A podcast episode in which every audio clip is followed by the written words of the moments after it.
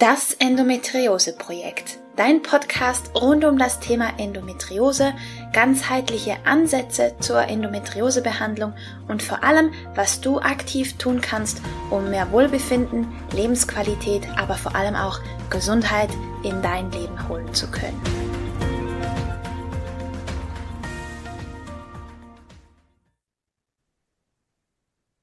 Hallo und herzlich willkommen zu einer weiteren Folge von Das Endometriose Projekt.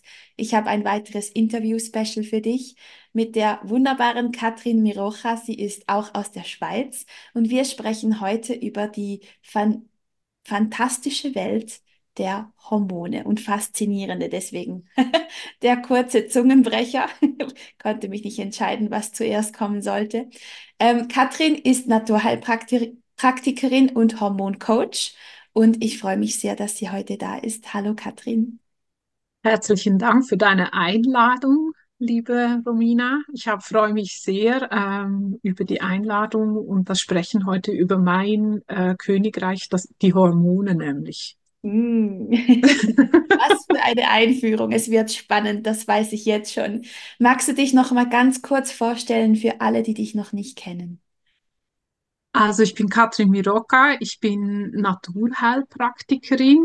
Im Grunde eigentlich habe dann im Lauf meiner Tätigkeit mich immer mehr zu den Hormonen hingezogen gefühlt. Es war ja anfangs äh, mein Hassthema, sage ich mal, im Studium, weil es sehr komplex ist, weil es riesig ist und weil alles irgendwie zusammenhängt, aber es fasziniert mich heute total und habe mich da ein bisschen vertieft und spezialisiert und ich nenne mich darum auch Hormoncoach im Sinn von, dass ich versuche, deine Hormonen wieder einen Anstoß zu geben, dass sie in den richtigen Bahnen laufen, wenn sie da aus der Spur geraten sind, was ja häufig der Fall sein kann, gerade besonders bei uns Frauen. Mhm. Genau. Ich würde sogar sagen, heutzutage ist es fast die Norm, dass sie aus der Balance sind. Ich kenne nur wenige, wenige, die wirklich in Balance sind, mehr oder weniger. Oder wie siehst du das? Nein, ich sehe das genau gleich. Das hat natürlich auch mit unseren Umweltfaktoren zu tun. Ich finde es auch sehr spannend, dass ich auch immer mehr Kinder in der Praxis habe, wo das Thema Hormone tatsächlich schon aufs Tablett kommt. Nicht im Sinn jetzt vom Zyklus wie bei uns Frauen, sondern im Zusammenhang zum Beispiel mit Verhaltensauffälligkeiten im Sinn von Überreizung oder auch Hautgeschichten habe ich ganz häufig. Mhm. Äh, ich, ich hatte einen Härtefall, dass dieses Mädchen war drei oder vier Jahre alt, immer wieder Nierenbeckenentzündungen und auch die Spezialisten haben wie kein Leck gefunden. Sie fanden nicht heraus, woran das es liegt. Mhm. Da habe ich gesagt, es gibt nur noch eins, wir schauen mal die Hormone an und da war tatsächlich schon was aus dem Gleichgewicht. Weshalb das das so ist, ist sicher die Umweltfaktoren, aber ich denke einfach auch der Stress spielt da eine sehr große Rolle, weil da die Hormone auch mit reinspielen. Ja. Magst du, ich, ja. hast schon ganz viel angesprochen wieder.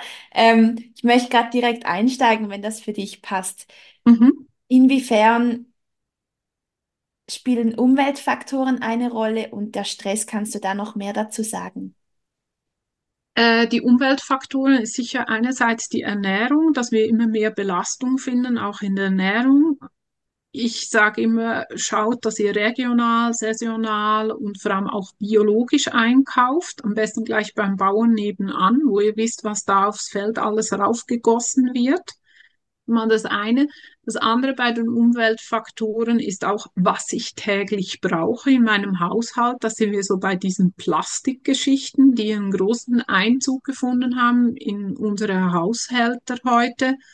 Auch bei den Kindern Spielsachen schon oder Trinkflaschen zum Beispiel die mit Weichmacher durchsetzt sind, die dann ebenfalls wieder auf äh, unser Hormonsystem einen Einfluss haben. Und was so mein Lieblingsthema ist, wenn es um Kinder und Hormone geht, ist natürlich auch der Faktor von den Kosmetikprodukten.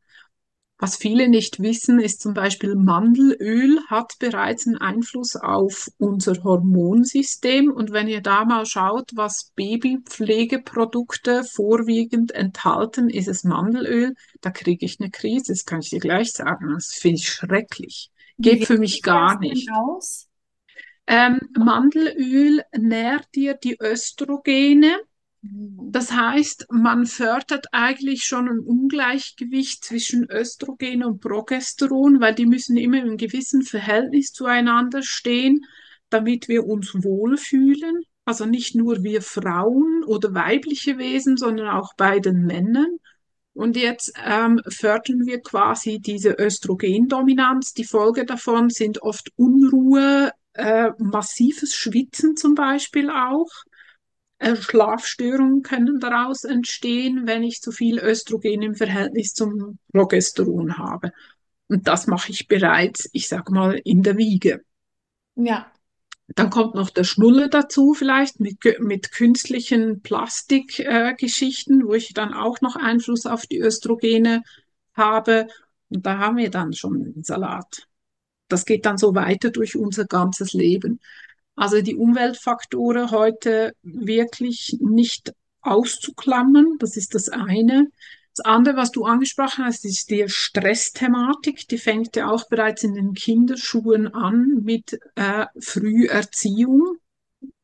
Also ziehen finde ich immer sehr unschön, aber das machen wir ja, indem dass wir ein Riesenprogramm bereits unseren Kleinsten aufs Auge drücken und die von musikalische Förderung, über Sportförderung, über alles Mögliche bereits in irgendwelche Kurse gesteckt werden und gar keine Zeit mehr haben zum Kindsein. Mhm. Das heißt, wir verbrauchen vermehrt diese Stresshormone, die dann auch wiederum wichtig sind für die Konzentration, fürs Dasein und das Endergebnis ist, wir haben einfach heute schon Kinder, die Burnout-ähnliche Symptomatiken in der Schulzeit zeigen.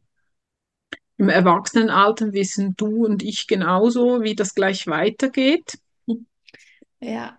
Also Stress, unser tägliches Brot. Und ich sage da, wenn ihr da mal hinschaut, Life-Work-Balance, ähm, wenn wir, ich sage, 24 Stunden haben, davon haben wir zwölf Stunden in der Anspannung, zwölf Stunden in der Entspannung wir schlafen acht Stunden, ja, was machst du denn mit den anderen vier Stunden? Wo holst du dir da die Entspannung? Dann höre ich so Geschichten wie, ja, ich schmeiß mich abends vor den Fernseher.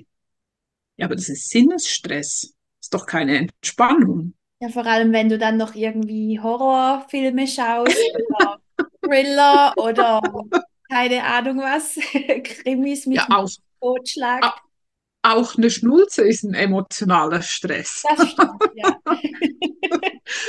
Nein, es hat wirklich diese schnellen Bilder, also Bilder plus die Töne, das ist ein wahnsinniger Stress für unser Nervensystem.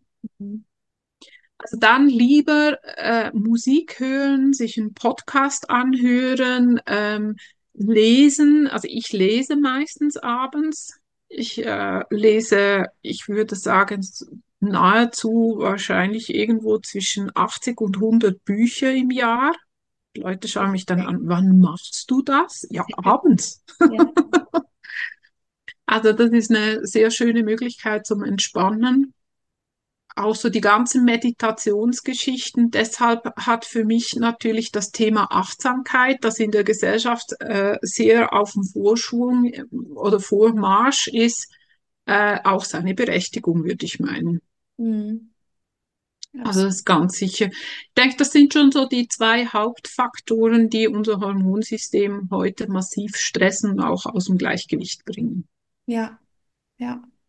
Vor allem, wir glauben ja, dass wir, dass wir was Ruhiges machen, aber eben für den Körper ist das was, was ganz anderes, gell? Genau.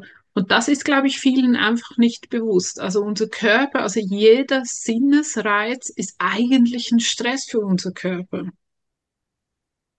Außer er löst natürlich Endorphine, also Glückshormone aus. Da muss man eben dann auch wieder genau hinschauen. Also so eine Massage, was ja auch ein Sinnesreiz ist, wenn ich ein gutes Öl habe, geht das über die Nase. Aber auch dieser Tastsinn, der angereizt wird, Ähm, das kann natürlich, wenn ich als Baby, sage ich mal, gestreichelt wurde und diese Bindungshormone fleißig ausgeschüttet worden sind, kann ich da genau wieder anknüpfen. Ja, Also das Problem ist ja auch, dass wir das, die Hormone dann ganz viel auch mit der Erfahrung verknüpfen. Also je mehr positive Erfahrungen, dass ich, also je mehr Entspannung und positive Erfahrungen, dass ich gemacht habe, desto mehr kann ich das dann je nachdem auch wieder so nutzen. ja, spannend. Sehr spannend, ja, Ja. wirklich. Genau. Und bei Endometriose ist ja das Hormonthema sehr, sehr groß, sehr, sehr Mhm. Weil da steht und fällt ja fast alles mit der hormonellen Balance. Ähm, wie ist da deine Sicht auf Endometriose grundsätzlich? Also ich finde es grundsätzlich ja ein riesenspannendes Thema, die ganze Geschichte von der Endometriose. Deshalb bin ich auch sehr dankbar, dass es Menschen gibt wie dich, die natürlich auch einen Teil von diesem Fachgebiet äh, abdecken, weil es ja auch etwas ist, was noch nicht so wahnsinnig erforscht ist. Was ich auf jeden Fall aber immer bei Endometriose-Patienten mache, ist ein, ein Hormontest. Also im Speichel schaue ich mir an, wie die Hormone sind. Was dann tatsächlich gehäuft auftritt, ist dieses Missverhältnis von Östrogenen zu Progesteron. Da Progesteron vor allem das Hormon ist, welches ähm, für die Entspannung im ganzen System zuständig ist und im zweiten Zyklushälfte, das heißt vom Eisprung bis zur Eintreten der Blutung vorherrschend und da dann auch bei den meisten Frauen, nicht bei allen, ähm, gehäuft die Symptomatik auftritt, weil Progesteron wie zu schwach ist. Mhm. Das heißt, ähm, wir haben dann vermehrt diese Verkrampfungen, das ist das eine. Durch den Dauerschmerz, was ich dann auch ganz gehäuft sehe, ist dann halt wirklich die Stresshormone, die dann auf Dauer raus natürlich auch immer mehr abnehmen. Und dann habe ich nachher die Geschichten von vermehrt Entzündungen im System, weil ich die nicht mehr bewältigen kann. Ich falle in eine Erschöpfung rein, ähm, weil ich mich nicht mehr erholen kann. Der Schlaf wird beeinträchtigt. Also das zieht einen ganzen Rattenschwanz voll Symptome mit sich. Das ist sicher immer etwas vom ersten neben dem Darm, was ich da anschaue. Ja, Also Hormone sicher da ein wichtiger Faktor neben andere Geschichten auch. Aber ich denke sicher einer der Hauptfaktoren im Zusammenhang mit der Endometriose. ja. Und ähm, du hast schon gesagt, also eben du gehst, du schaust, das machst ein Hormonprofil über den Speichel. Ja, Ähm, kannst du vielleicht noch erklären, warum im Speichel und nicht im Blut? äh, es gibt zweierlei Methoden. Du hast es gerade gesagt, entweder man schaut sich das im Blut an oder im Speichel. Ähm, Cortisol zum Beispiel, also dieses Stresshormon, das ja auch dafür zuständig ist, dass wir Entzündungen ausheilen können. Ähm, das wurde früher tatsächlich nur im Speichel gemessen, inzwischen zum Teil auch im Blut. Und was der gravierende Unterschied ist, im Blut haben wir die Gesamtsituation, das heißt, wir haben immer freie Hormone und wir haben gebundene Hormone. Die gebundenen Hormone sind an ein Molekül rangebunden. Ihr könnt euch das so vorstellen, wenn wir eine Straße haben, da sind ganz viele Hormone unterwegs. Die gebundenen Hormone, die binden sich an jemand anders ran die haben äh, so einen Gürtel, der ist da so wie eine Hundeleine an den anderen rangebunden. Da gibt's die freien Hormone, die sind alleine unterwegs. Und jetzt passiert da ein Unfall auf dieser Straße. Und jetzt brauchen wir Unterstützung. Jetzt ein freies Hormon, also jemand, der frei herumläuft, der kann einfach losrennen und gleich seine Aufgabe übernehmen. Ein gebundenes Hormon muss schauen, dass das Ding, wo er da angebunden ist, auch mitkommt, beziehungsweise der will vielleicht gar nicht, der geht vielleicht in die andere Richtung. Also da komme ich schon in Konflikt. Und äh, im Blut haben wir diese Gesamtsituation, also die, die alle auf der Straße unterwegs sind. Und im Speichel messen wir nur die freien Hormone. Weil äh, in den Speichel können die gebundenen Hormone nicht übertreten, weil die sind zu groß zum durch diese Türen durchschlüpfen Äh, durch das haben wir da wirklich nur freie Hormone. Und das sind ja die, die aktiv sind. Und da, die möchte ich wissen. Wir wissen, dass im Blut etwa drei bis fünf Prozent vom Messergebnis freie Hormone sind. Das Ja, ist wirklich nur ein kleiner Teil. Aber sind es jetzt drei oder fünf Prozent? Und das ist manchmal sehr entscheidend, gerade bei so Geschichten wie Endometriose. ja. Ja, schlussendlich ist das, womit der Körper arbeiten kann. Und genau, das ist das, was zählt. Also schlussendlich ist es ja egal, wie viele Gebundene da rumschwirren, ja, möchten wissen, welche zur Verfügung stehen, die wirklich helfen und mitarbeiten können. Schöne genau. Metapher. Ja. Das einzige Hormon, das wir so nicht im Speichel messen können, was ja auch manchmal bei der Endometriose sehr entscheidend ist, in, weil sie in den ganzen Stoffwechsel reinspielen, äh, sind die Schilddrüsenhormone. Das Mhm. muss man wissen, weil die Schilddrüsenhormone, die könnt ihr tatsächlich nur übers Blut messen. Also da bin ich auf einen Arzt angewiesen und auf Laborergebnisse, die vom Blut kommen. Aber die anderen Hormone, die könnt ihr eigentlich sehr gut ähm, über den Speichel machen, wenn wir bei den Geschlechtshormonen sind. Bei den Stresshormonen wie Noradrenalin, Serotonin, Dopamin, die Geschichten, die kann man sogar auch über den Urin messen. Ja, Also da gibt es verschiedene Messverfahren auch. ja, Genau. sehr spannend. Und dann schaust du noch den Darm an. Da ist wahrscheinlich auch bei so ziemlich jeder ähm, Luft nach oben. Nicht bei jedem. Ich habe dir da ein lustiges, äh, äh, eine lustige Erzählung. Ich dachte ja tatsächlich, ich hätte irgendwie eine Glutenunverträglichkeit, weil mir aufgefallen ist, immer wenn ich Gluten gegessen habe, habe kriege ich nachher irgendwie so ein bisschen Bauchweh. Dachte mir, ja, da, da schicke ich mir mal selber meine eigene Stuhlprobe ins Labor ein. Und tatsächlich kam die zurück und es gab einfach nichts, das man machen konnte. Ich hatte nicht mal eine Glutenunverträglichkeit. Aber ich wusste, der Stress war natürlich ein Faktor, der da mit reingespielt hat. Nicht bei jedem, aber es gibt tatsächlich auch im Darm einfach einige Bakterien, die sehr entscheidend sind und gerade auch bei der Endometriose natürlich die ganzen Unverträglichkeitsgeschichten. Ich habe jetzt gerade die Glute angesprochen, was ja auch einer der Hauptfaktoren ist, weil es, wenn ich es nicht gut vertrage, dann halt zusätzlich Entzündungen mache im System Mhm. Was natürlich mein Endometriosegewebe, das ja sowieso schon auf Abwägen ist, natürlich äh, ganz glücklich macht, dass das da noch mehr ein bisschen feiern darf und ich dann noch mehr Schmerzen habe. Äh, das ist sicher einer der Faktoren. Und was man auch wissen muss, ist, dass wenn gewisse Bakterienstämme im Darm nicht äh, im Gleichgewicht sind, dass die tatsächlich auch einen Einfluss auf unser Hormonsystem haben, im Sinn von eine Östrogendominanz sogar noch fördern. Okay. Ja. Und wir holen uns natürlich über die Ernährung auch unsere Grundbausteine für die Hormone. Das sind Fette ganz entscheidend.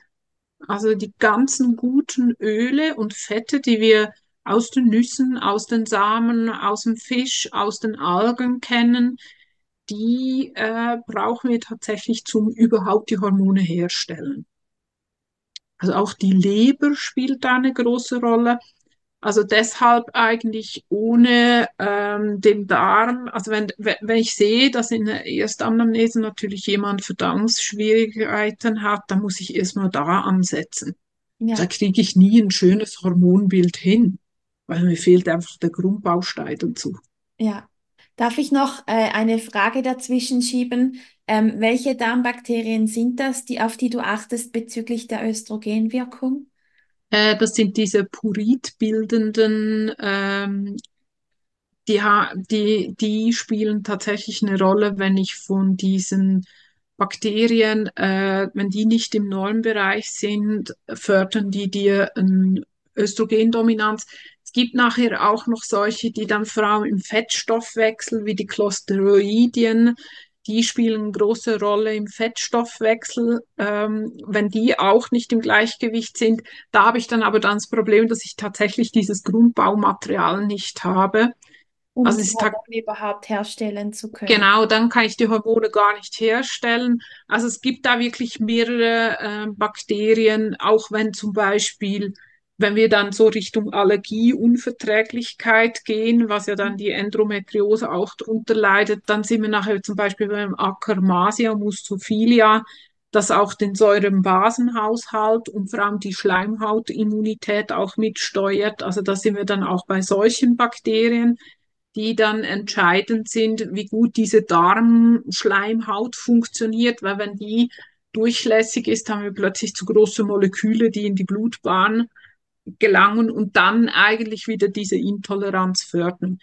Genau. Also du siehst, man kann sich nicht mal wie auf ein Bakterium ähm, festfahren, sondern es sind wirklich mehrere Faktoren, die da eine Rolle spielen. Ja. Und äh, man lernt da auch in diesen Hormonschulungen immer, wie wichtig dass dieser Darm ist. Aber wenn man nicht, wie ich als Heilpraktiker vorher ein Vorkenntnis hatte, da kommt man schon ganz schön schnell mal an seine Grenzen, würde ich meinen. Ja, es ist schon die Büchse der Pandora, aber das ist grundsätzlich ähm, wie soll ich das jetzt sagen? Die gute Nachricht ist, wenn man Endometriose betroffen ist, ist man sich das fast schon ein bisschen gewohnt. ja, ja, ja, man öffnet da ganz viele Büchsen, würde ich meinen. Und mit den Hormonen ist es ja nicht anders, oder mit, den, mit der Hormonbalance, da geht es einem genau. ja genau gleich. genau, so ist es. Und ein Thema, das ich da auch gerne reinpacken möchte, das wir auch so ein bisschen im Vorfeld schon angesprochen haben, ist ja auch ähm, dass ganz viele Endometriose-Betroffene äh, auch oft hormonell, also mit künstlichen Hormonen ja behandelt werden. Sprich, da sprechen wir von Pillen, Hormonspiralen, äh, Stäbchen, was es da so alles auf dem Markt gibt, Cremen und so weiter und so fort. Ja. Und da muss man auch noch klar unterscheiden, wenn ich jetzt von einer Hormonbehandlung spreche, da versuche ich das auf natürlichem Weg. Das heißt, ich suche mir Sachen, die entweder meine natürlichen Hormone unterstützen, also ich gebe ihnen Nährstoff, oder ähm, die gleich funktionieren, also die bioidentisch sind. Das heißt, die funktionieren genau gleich wie unsere eigenen körpereigenen Hormone. Und das ist natürlich bei einer Pille nicht so. Ja. Also es muss einem ganz klar bewusst sein, der, eine Pille oder überhaupt diese künstlich hergestellten Hormongeschichten, die gaukeln meinem System vor, ich habe das Hormon, aber ich habe es gar nicht. Das mhm. heißt, sobald ich dieses Produkt absetze, falle ich in die alten Beschwerdenmuster rein und das oft noch viel stärker, weil ich habe ja jetzt noch einen viel größeren Mangel an diesen Hormonen, weil der Körper hat ja gemeint, ich hätte zu genügen, also hat er die Produktion eingestellt. Nicht nur Mangel an den Hormonen, sondern auch an den Nährstoffen, weil die Pille ist ja ein genau.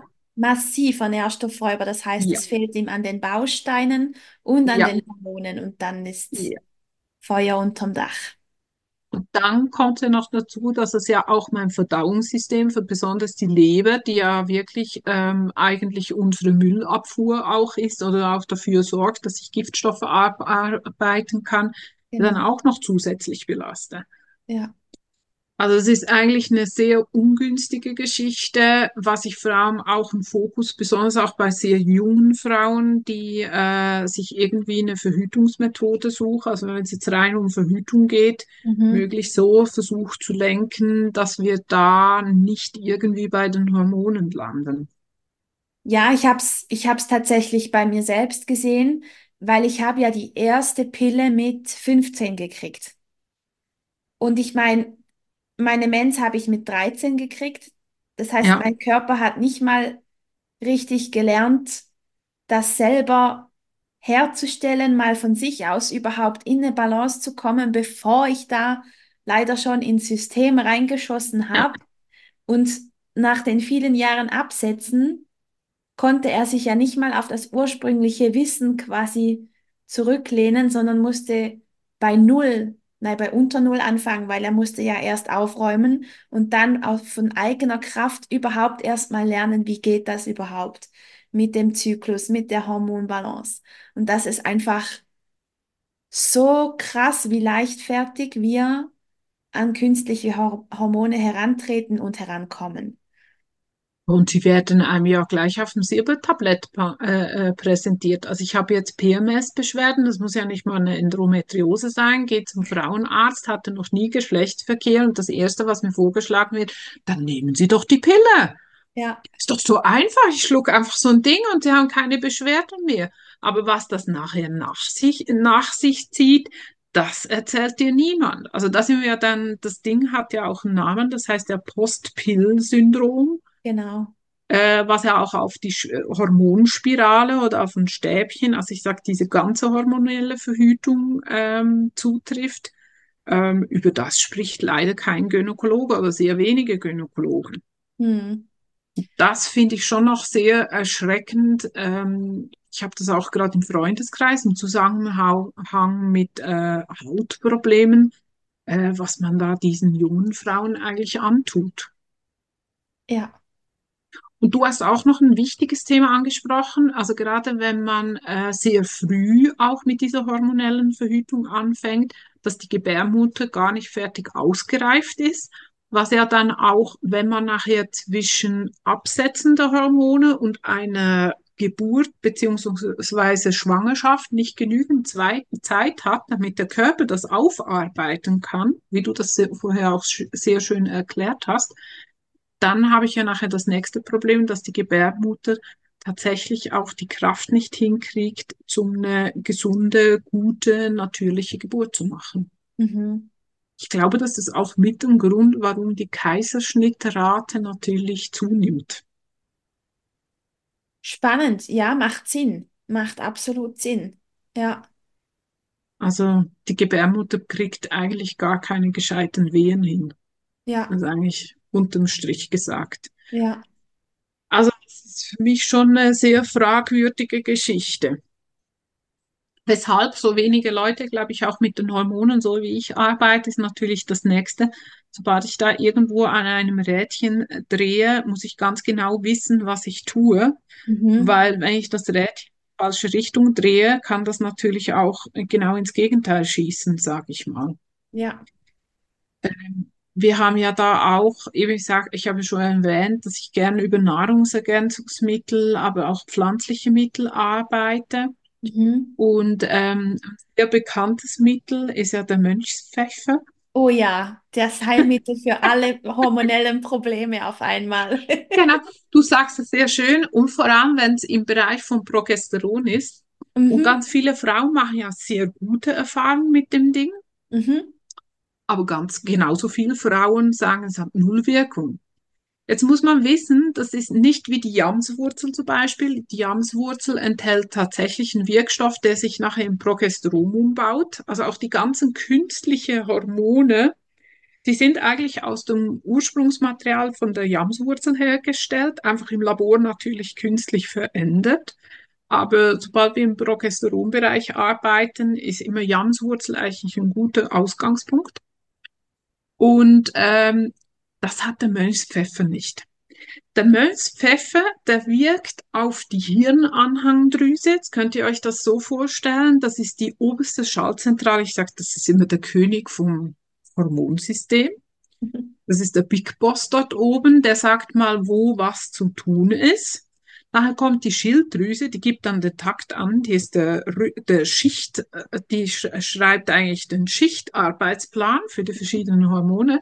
Und nachher kommen die, all die hormonproduzierenden Organe. Jetzt Mönchspfeffer, die, der setzt sich neben den König auf den Stuhl und, und sagt, eigentlich bräuchten wir mehr Progesteron. Meldet das der Schilddrüse, die Schilddrüse meldet das dem Eierstock weiter. Jetzt haben wir das Problem, das Baumaterial fehlt. Ja, jetzt kann dieser König oben noch lang der Schilddrüse und dem Eierstock sagen, so macht mal, aber das wird nicht funktionieren, weil das Baumaterial fehlt. Ja.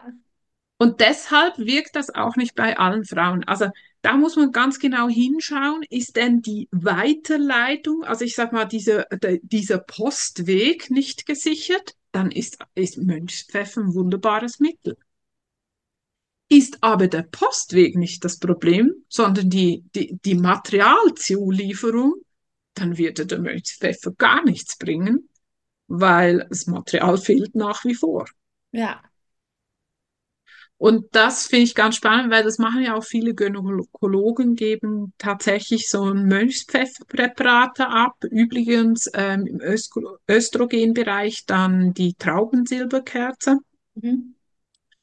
Äh, ich finde es zwei wunderbare Mittel, aber man muss halt auch da wirklich wissen, wo hänge ich ein und macht das Sinn in diesem Zusammenhang oder ist es ein Unsinn? Ja, Ich glaube, das ist einfach der Unterschied in dieser ganzen Geschichte. ja, Deshalb, äh, ich arbeite tatsächlich sehr viel mit Jamswurzelgeschichten. Da muss man auch wissen, da ist nicht jede Darreichform sinnvoll, weil gerade diese Kapselgeschichten, da kommt, äh, da fehlt uns in der Leber ein Enzym, um das richtig verarbeiten.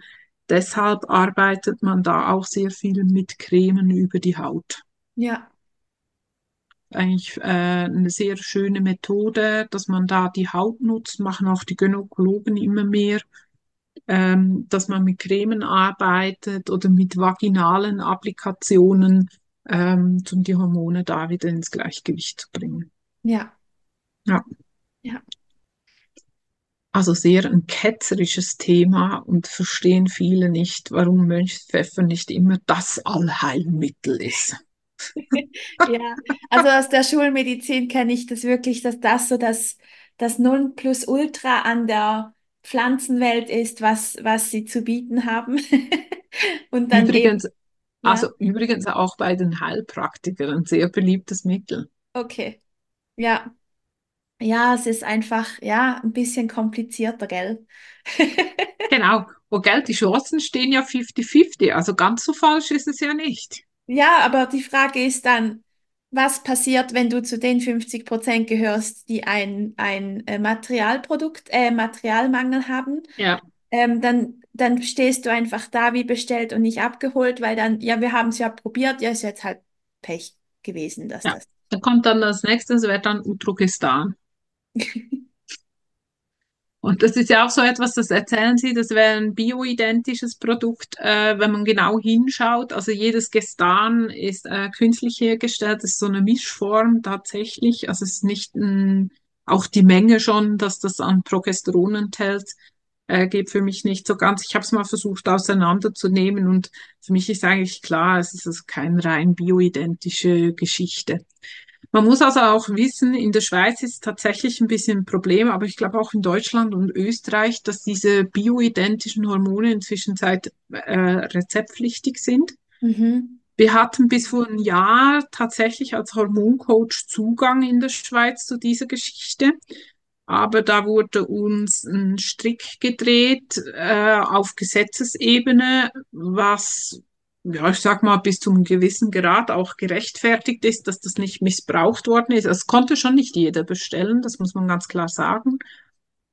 Aber ähm, es ist leider sehr schade, weil man da sehr viel erreichen würde und heute braucht man halt immer ein Rezept dazu.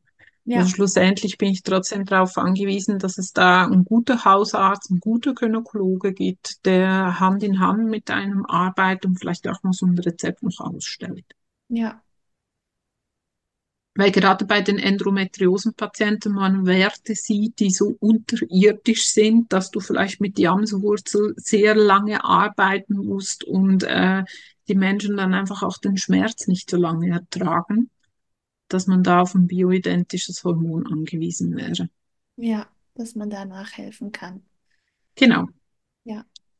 Und auch wenn euch der Arzt, sag ich mal, so was vorschlägt, also ich muss gerade sagen, wenn wir jetzt ein anderes Thema mit reinnehmen, ich sag mal so die Wechseljahrgeschichten oder diese Prämenopausengeschichten, wo ja auch häufig Hormone zum Zug kommen, ist tatsächlich so, dass gerade im Östrogenbereich dieser Östrogel, der ganz häufig angewendet wird, tatsächlich bioidentisch ist. Also auch da hat die Schulmedizin was dazugelernt, weil was man auch sagen muss, wenn man bioidentisch arbeiten tut, gerade bei diesen Östrogengeschichten, haben wir viel ein kleineres Krebsrisiko ja, äh, wie bei den künstlich hergestellten Hormonen. Das heißt, diese brustkrebsfördernde Tendenz mindert sich natürlich massiv, weshalb auch die Schulmedizin da auf bioidentisch umgestellt hat. Spannend dafür, dass die meisten behaupten, dass bioidentisch sei Schwachsinn. Ich Genau. zitiere meinen ehemaligen Gynäkologen. Und wenn du sie dann fragst, ja, und wieso wendest du dann Östrogel an? Äh, äh, ja, das ist auch bioidentisch. Äh, ja, mm, da haben sie keine Antwort mehr. Also das finde ich schon ganz interessant. Ja, Ja, ist ja. tatsächlich so, ja. Ja, finde ich spannend. Also alles, was plötzlich äh, eine zu große Macht bekommt, äh, wird dann sehr schnell abgetan. Also gerade, es gibt ja auch in Deutschland tatsächlich auch eine Gynäkologin, wo ich weiß nicht, ob du, äh, es ist ein sehr beliebtes Buch, Woman on Fire, so die Prämenopausengeschichten, das äh, wunderbar aufgearbeitet hat. Ich bin bei zwei, drei Aussagen nicht ganz ihrer Meinung die kann ich auch widerlegen, aber grundsätzlich bringt sie tatsächlich ein Thema im Hormonbereich äh, aufs Tablett, wo ich finde es ganz wichtig, nämlich tatsächlich die bioidentischen Hormone. Also sie arbeitet vor allem mit bioidentischen Hormonen und äh, äh, ich sag mal, die ähm, tritt da auch gern ihrem Kollegen eins ans Schienbein, was ich noch ganz witzig finde, vor allem wenn sie dann auf ihrem Insta-Kanal als ihre überschäumenden Videos macht. Also wer sich das mal zu Gemüte führen will, ich kann es sehr empfehlen. Es ist noch recht witzig, so im Hormonbereich, wo ich finde, doch, es gibt auch ein Umdenken in der Schulmedizin Mhm. Ich wünschte mir gerade in Bezug auf Endometriosenpatienten natürlich viel mehr Zusammenarbeit, weil ähm, ich denke, würde man Hand in Hand äh, arbeiten, gäbe es da noch viele Möglichkeiten, Menschen, die unter diesen Geschichten leiden und leider zum, immer mehr auch sehr junge Mhm. Frauen, äh, ihnen eine gute Unterstützung zu geben die ihnen sicher viel Lebensqualität zurückgeben würde. Ja. Das denke ich da in dem Bereich tatsächlich ein Riesenthema. Ja, und die Schulmedizin steht ja dem ganzen Thema ähm, sehr machtlos auch gegenüber. Ja, ich meine, sie hat natürlich mit ihrem Ansatz, ist es auch schnell ausge ausgesprochen und sie hat sich so ein bisschen selbst die Türe vor der Nase zugeknallt. Also entweder müsste sie ja einlenken und die Türe wieder aufmachen im Sinne von, wir haben uns vielleicht geirrt mit unserer Ja, Sichtweise, wir müssen ein bisschen umdenken. Und solange das ja nicht stattfindet, hat sie sich ja wie ausmanövriert mit den Maßnahmen. Ich meine, was gibt's? Operieren oder, oder künstliche Hormone und Schmerzmittel und viel dazwischen gibt's wie nicht. ja und äh, ich, ich, ich würde gerne mal eine Statistik sehen, wie oft das effektiv unterm Strich die Hormone oder auch die Darmgesundheit von einem Gynäkologen angeschaut wird bei einem Endometriosenpatienten. Also das, da, da wäre ich sehr spannend auf die Statistik, gibt es wahrscheinlich nicht. Nein. Wurde bei dir jemals die Hormone angeschaut von einem Gynäkologen? Nein, ich habe sogar darauf bestanden, beziehungsweise das angefragt. Ich wurde nie darauf untersucht.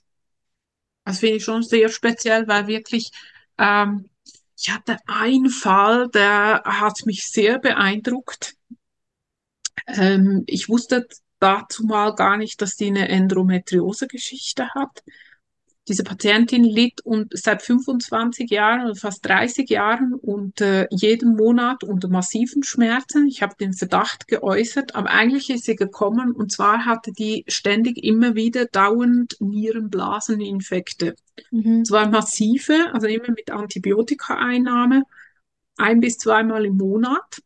Wir haben einen Hormontest gemacht, die hat dann äh, sehr, also viel zu wenig Progesteron vorhanden.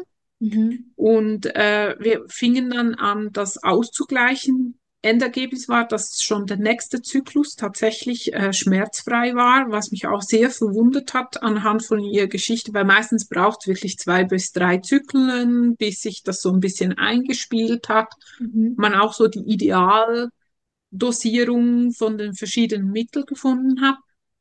Und jetzt hatte die zeitgleich eine äh, Blasenspiegelung, weil das ja so massiv war.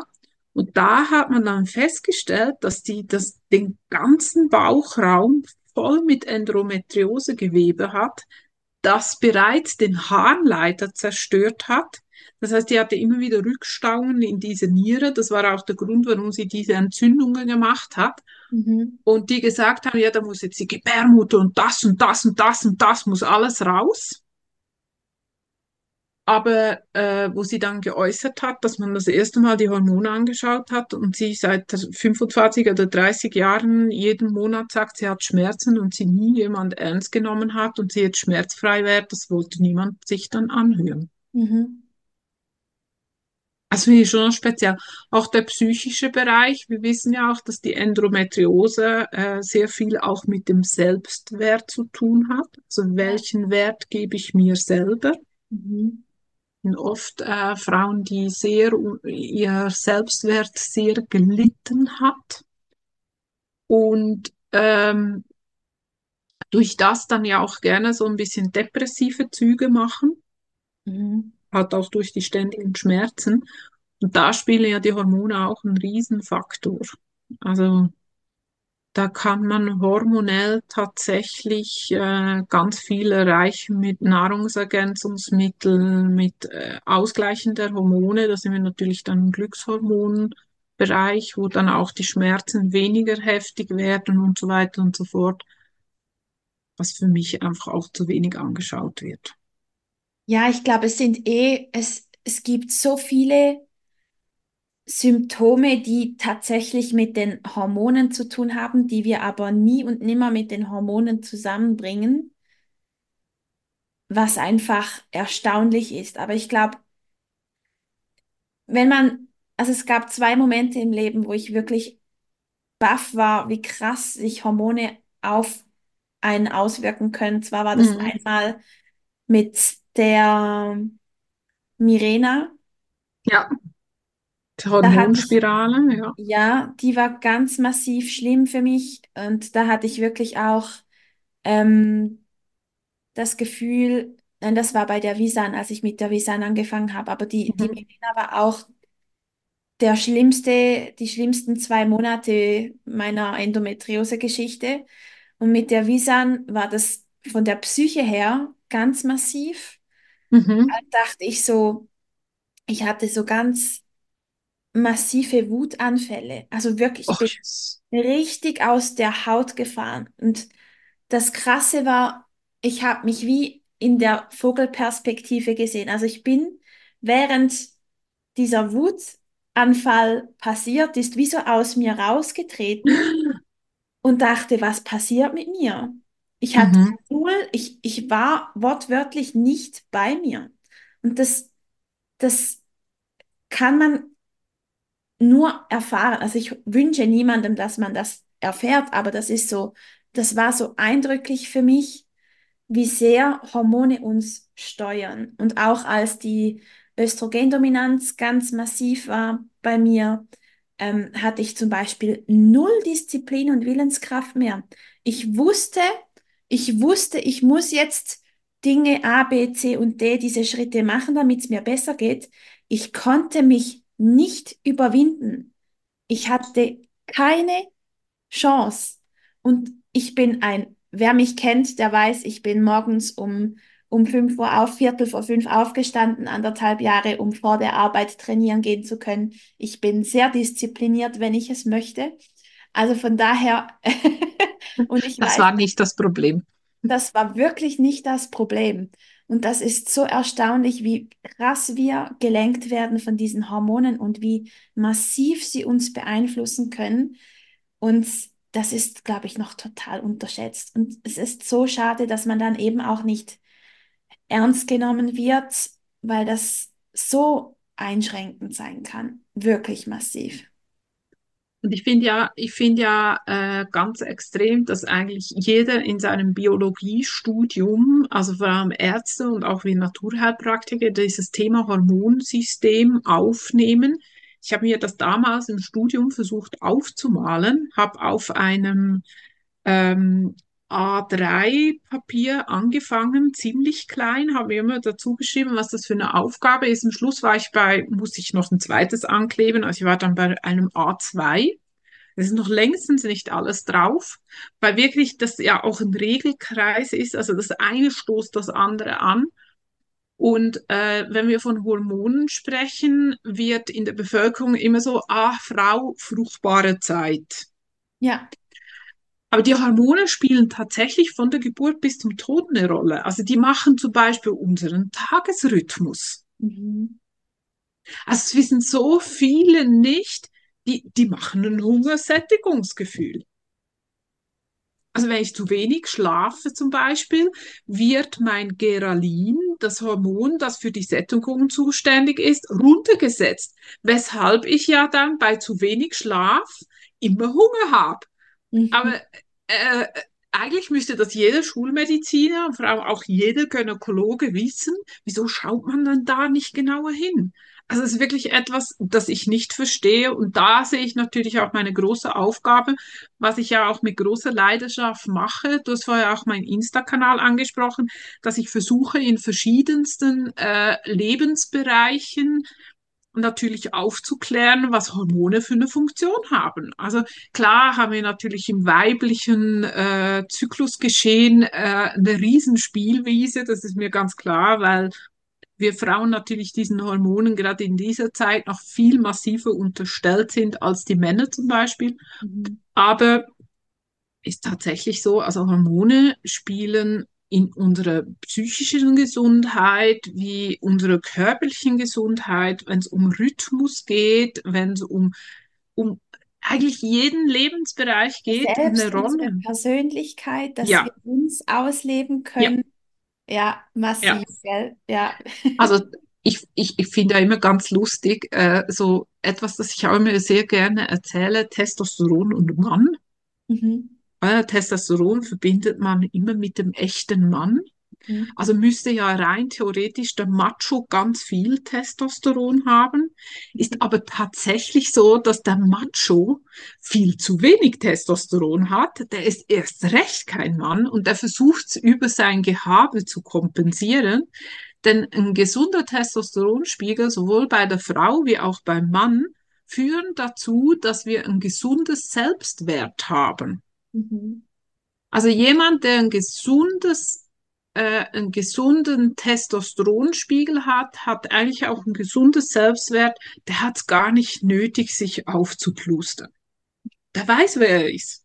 Ja, spannend. Es macht total Sinn, aber ja, es ist, ja, es Es macht Sinn, wenn man es weiß. Genau, ja, ich habe noch nie drüber nachgedacht so, aber es macht total Sinn, ja. Ja, Und jetzt macht es auch Sinn, dass du gesagt hast, dass Frauen mit Endometriose Selbstwertprobleme haben, weil wenn man ja eine Östrogendominanz hat, dann haben wir ja die Aromatase, das heißt, wir machen aus dem Testosteron noch mehr Östrogen und dann genau, fehlt es auch da wieder. Ja. genau. Und dann muss man einfach wissen, wirklich, äh, es gibt immer irgendeinen Gegenspieler dazu, wie wir das bei den Nährstoffen auch haben. Also der eine Nährstoff braucht immer noch so ein bisschen einen anderen, so wie jeder Mann eigentlich auch eine Frau braucht, beziehungsweise nicht, das ist jetzt ein bisschen falsch ausgedrückt, aber wir immer den männlichen und den weiblichen Anteil auch in uns brauchen, weil wir das beides auch in uns drin tragen. Ähm, so braucht jedes Hormon eigentlich auch einen Gegenspieler und äh, tatsächlich bei der Endometriose ganz oft so ist, dass nicht die Östrogene das Problem sind, übrigens auch in den Wechseljahren, sondern tatsächlich das Progesteron. Mhm. Also ähm, wenn man da dann noch mit Östrogengeschichten reinschießt, ähm, ich gehe da ja sogar so weit, dass dann die lieben Frauen zu Hause tatsächlich ihre Kosmetikprodukte anschauen müssen. Enthält das Mandelöl, enthält das Hyaluronsäure, fördert ja auch die Östrogene, macht zwar eine schöne glatte Haut, aber tats- tatsächlich fördert es die Östrogendominanz, ähm, dass man da mal ganz genau hinschaut. Ja. Also da sind wir wieder bei den Umweltfaktoren. Dann kommt die Ernährung dazu. Da sind wir so bei diesen äh, veganen Trends, die dann sehr sojahaltig äh, sind, sehr mandelölhaltig oder Mhm. mandelmilchlastig. Ähm, das sind natürlich alles Ernährungsprodukte, die eigentlich ja dann wiederum meine Östrogene fördern. Also sowohl Soja wie auch äh, eben diese Mandelmilchgeschichten, sind wir dann wieder auf dem Östrogenbereich. Übrigens auch die ganzen Omega-Fettsäuren, die brauchen wir zwar, aber wenn ich da das nicht ein optimales Verhältnis habe, tatsächlich fördert es auch meine Östrogene. Also wenn ich sehe, dass zum Beispiel jemand ganz äh, leicht erniedrigten Östrogenwert hat, Mhm. ähm, dann arbeite ich zum Beispiel sehr gern mit Vitamin D-Gaben, Mhm. fördert meine Östrogene.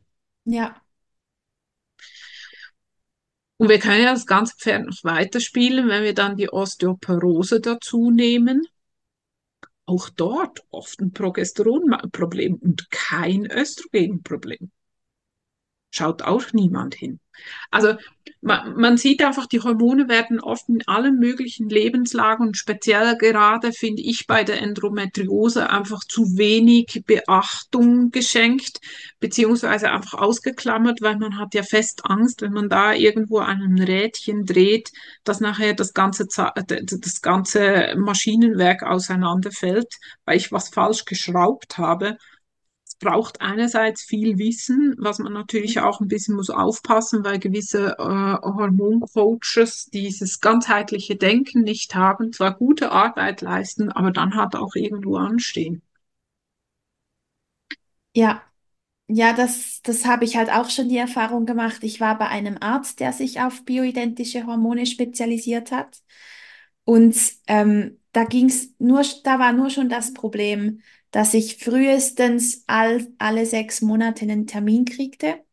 Und wenn du an den Hormonen schraubst, ich weiß nicht, wie du das siehst, aber da muss man mitunter kurzfristig reagieren, weil das System ja auch kurzfristig darauf Ja, reagiert. Also wenn ich sechs Monate ein Protokoll durchziehe, dann kann in sechs Monaten unfassbar viel passieren, äh, in die gute wie auch in die schlechte Richtung.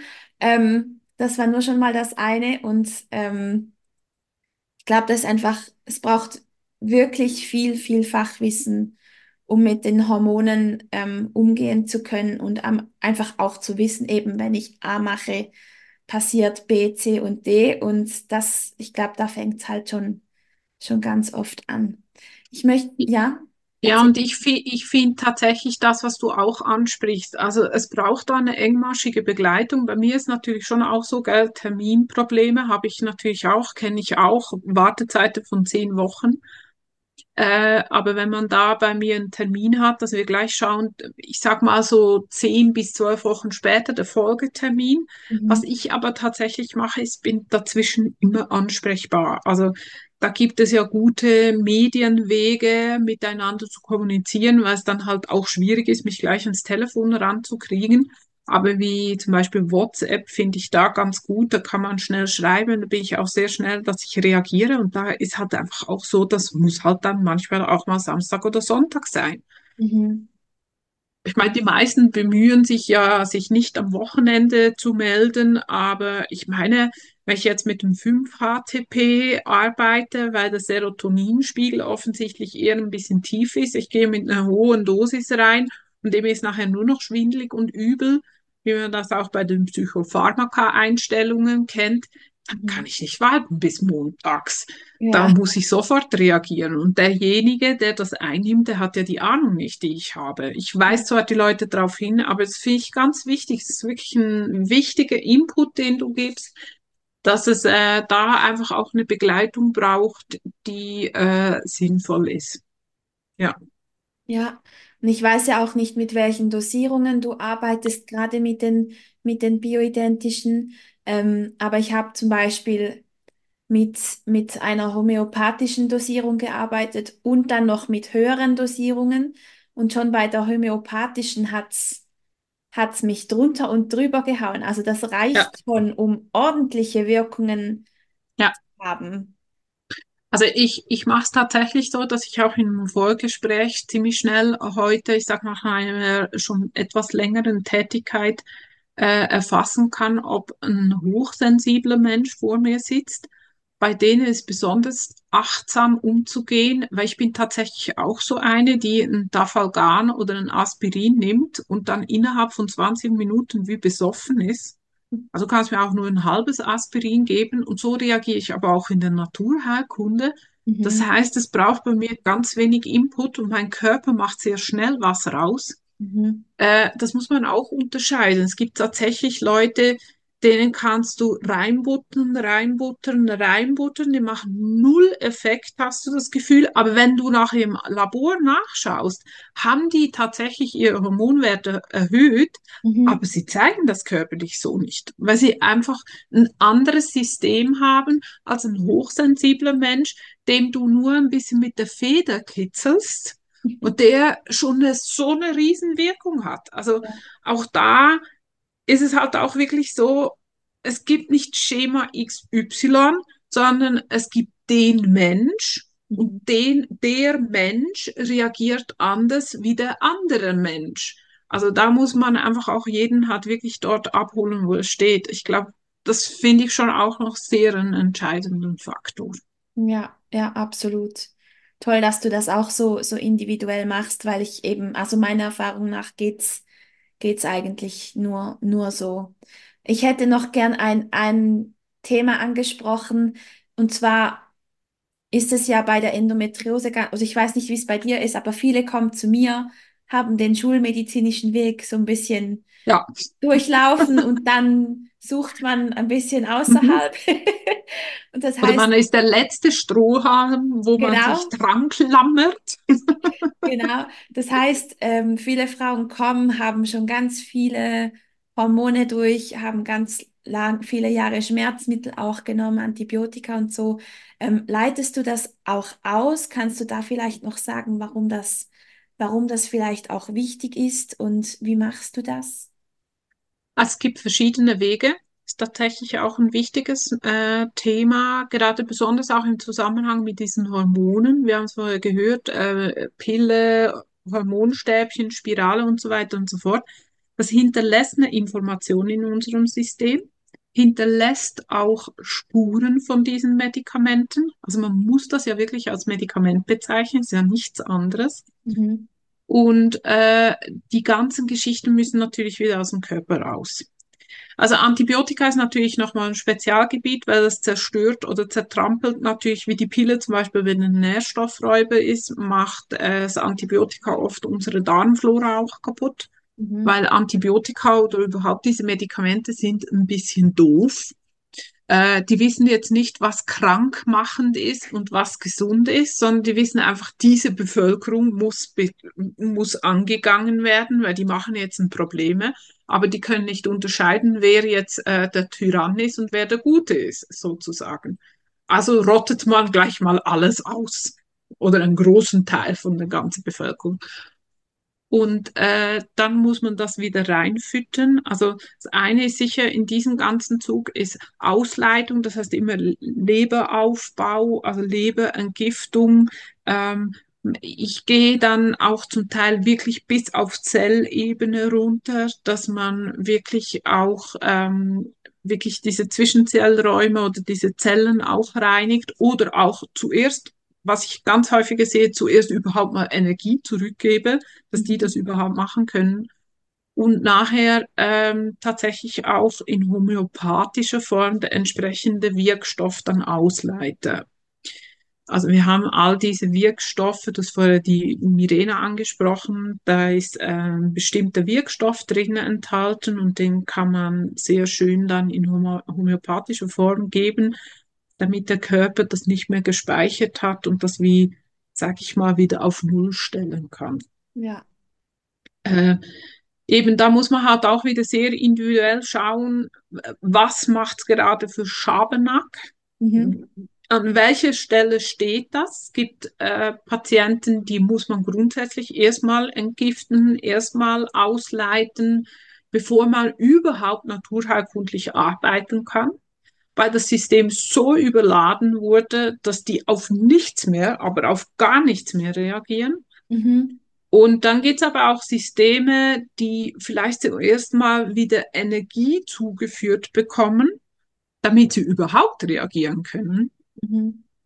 Also auch da ist eigentlich sehr individuell, aber ich finde, das ist sicher ein großen Teil, der dazugehört, dass man irgendwann diese Entgiftung angeht oder auch diese Ausleitung angeht. Und da finde ich auch noch wichtig, dass ihr das bitte nicht mitten im Winter macht, wenn der Körper eigentlich die Energie braucht, um das System heizen und jetzt den Körper warm zu behalten und sowieso so ein bisschen schon am Anschlag läuft, ähm, dass man das zum Beispiel die Energie des Frühlings nutzt dafür. Das ist eine sehr schöne Zeit, da kommt die Energie zurück. Ähm, das finde ich ein, eine gute Zeit. Ich mache das auch für mich immer. Das ist generell für alle Stoffwechsel eigentlich gut, dass man sich da im Frühling wirklich so eine Frühjahrskur gönnt mit zum Beispiel Bitterstoffe für die Leber, vielleicht ein Zeolit- oder Bentonit-Präparat, wo man den Darm ganz leicht entgiften tut. Das sind milde Geschichten, die kann man auch noch individuell abstimmen, aber das sind sicher Empfehlungen, die ich, die, die ich geben kann. Der Gemüseanteil dann vor allem auch hochfährt.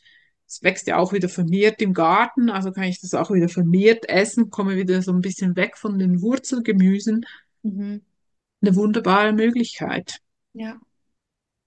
Also gehört für mich immer ein ganzes Konzept schlussendlich dazu ähm, muss einfach individuell auch wieder eingebaut werden. Beim einen steht das am Anfang, beim anderen vielleicht erst mittendrin und beim dritten vielleicht erst am Schluss. Ist auch wieder abhängig von der Symptomatik, wo er steht, vom Energiehaushalt und so weiter und so fort. Mhm. Aber auf jeden Fall gehört er irgendwo auch dazu. Ja. Ja, super. Also hochspannend. Also du gehst wirklich von der Hormonlage zur, zum Darm, zur Leber, zum Umweltfaktoren, zum Lebensstil, zur Ernährung bis hin zur Supplementierung, Unterstützung durch bioidentische Hormone und Nährstoffe. Ähm, du gehst da sehr breit und ganzheitlich ran. Hast du noch etwas nicht angesprochen, was du noch ansprechen möchtest von deinem individuellen Ansatz?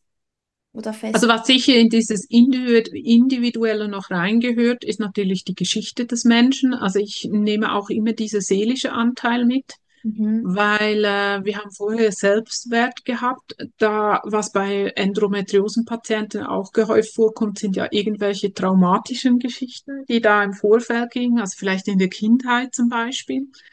Ähm, dass vielleicht diese Frau oder dieses junge Mädchen gar nie im Frausein ankam Mhm. oder das Selbstwert in der Kindheit gar nie so ähm, daherkommen dürfte. Ich gehe manchmal sogar zurück bis zum Ursprung, das heißt bis zur Geburt und der Zeugung desjenigen, Ja. weil die Seele vielleicht gar nie richtig im Körper angekommen ist.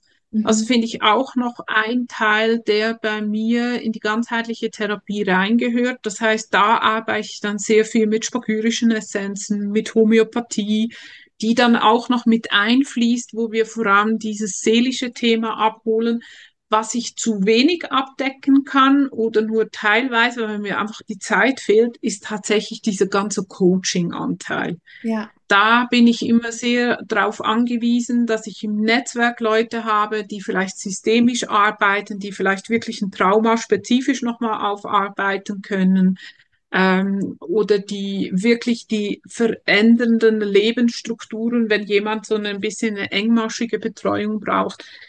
Und da passt für mich ein Psychologe, ein Coach. Ein, ich finde diese Methode Wildwuchs, die du machst, auch sehr spannend. Also da gibt es ja dann so viele Möglichkeiten und das kann ich ganz einfach nicht abdecken. Also es ist auch nicht so, wenn ich ganzheitlich schaffe und vielleicht ein sehr riesen äh, Ausbildungsgebiet habe, das ich auch einfließen lasse, alles decke ich schlussendlich trotzdem nicht ab. Mhm. Und auch immer ich, auch ich stehe immer wieder mal wie der Esel am Berg denke, irgendwas habe ich verpasst. Und äh, ich nenne das so schön im Schweizerdeutsch es Knacknüssli, eine Nuss zum Knacken. Ja. Und äh, das reizt mich auch immer sehr. Also ich kann da auch sehr viel über mich selbst und über das Gegenüber lernen. Ähm, auch das gibt's immer wieder. Deshalb ist auch der Austausch, wie wir es jetzt heute gemacht haben, denke ich, immer wieder auch sehr, sehr wichtig, weil wir dazulernen können und dann unsere Kollegen auch sehr schätzen lernen, die einen anderen Teil abdecken im großen Ganzen, weil ich bin nicht das große Ganze. Ja, Ganz klar gesagt. ja. Und da gibt es eine verschiedene Säule, die da mit reinspielen. Aber ich glaube auch im Thema Hormone, dass es einfach wirklich auch jemand braucht, der da so ein bisschen ganzheitlich denkt. Endokrinologe, toll, aber der denkt dann auch nicht über den Tellerrand raus. In der Regel, genau. Ja, Genau. Ich ja. nenne das Fachidioten, die sind wahnsinnig wertvoll im System, aber eben wenn es dann um so Geschichten geht wie die Endometriose, die für mich eine ganzheitliche Krankheit ist, kommen wir an Anschlag. Mhm. Rein nur mit den Hormonen, so muss ich sagen. Ja, Ich ja, glaube, das ist noch wichtig zum Abschluss so für mich. Ja. ja. Total spannend, aber ich kann mir wirklich gut vorstellen, dass man mit Hormongeschichten bei dir sehr, sehr gut aufgehoben ist in deinen wunderbaren Händen. Und gell, du arbeitest auch online. Ja, ich habe so äh, drei Standpunkte. Das eins ist tat tatsächlich, das eine ist tatsächlich online. Ähm, sonst bin ich im wunderschönen Graubünden zu Hause, arbeite da in der Surselva in Trun und ein Tag in der Woche bin ich aber auch in einer Gemeinschaftspraxis in Chur tätig. Die teile ich mir mit einer Kinesiologin, die auch systemisch arbeitet und einer Ritualfachfrau und Traumatatherapeutin, auch zwei sehr spannende Personen. Und äh, die schließen zum Beispiel ein kleines Stück meines Kreises. Genau. Ja, ja, also man ist da äh, gebietstechnisch nicht unbedingt eingeschränkt. So ist sehr es. schön. Das, das finde ich immer große Klasse. Genau. Genau. Liebe Katrin, ich habe immer noch zwei Abschlussfragen für meine Mhm. Interviewgäste. Und zwar ist die eine, was inspiriert dich? Äh, mich inspirieren die Geschichten und Menschen, die mir sowohl privat wie auch auf meinem beruflichen Weg äh, immer wieder begegnen. Ich bin ein sehr offener Mensch und äh, ich mag diese Inspirationen. Das ist immer etwas, das auch mich bewegt, ähm, zum Denken anregt und zum Suchen anregt.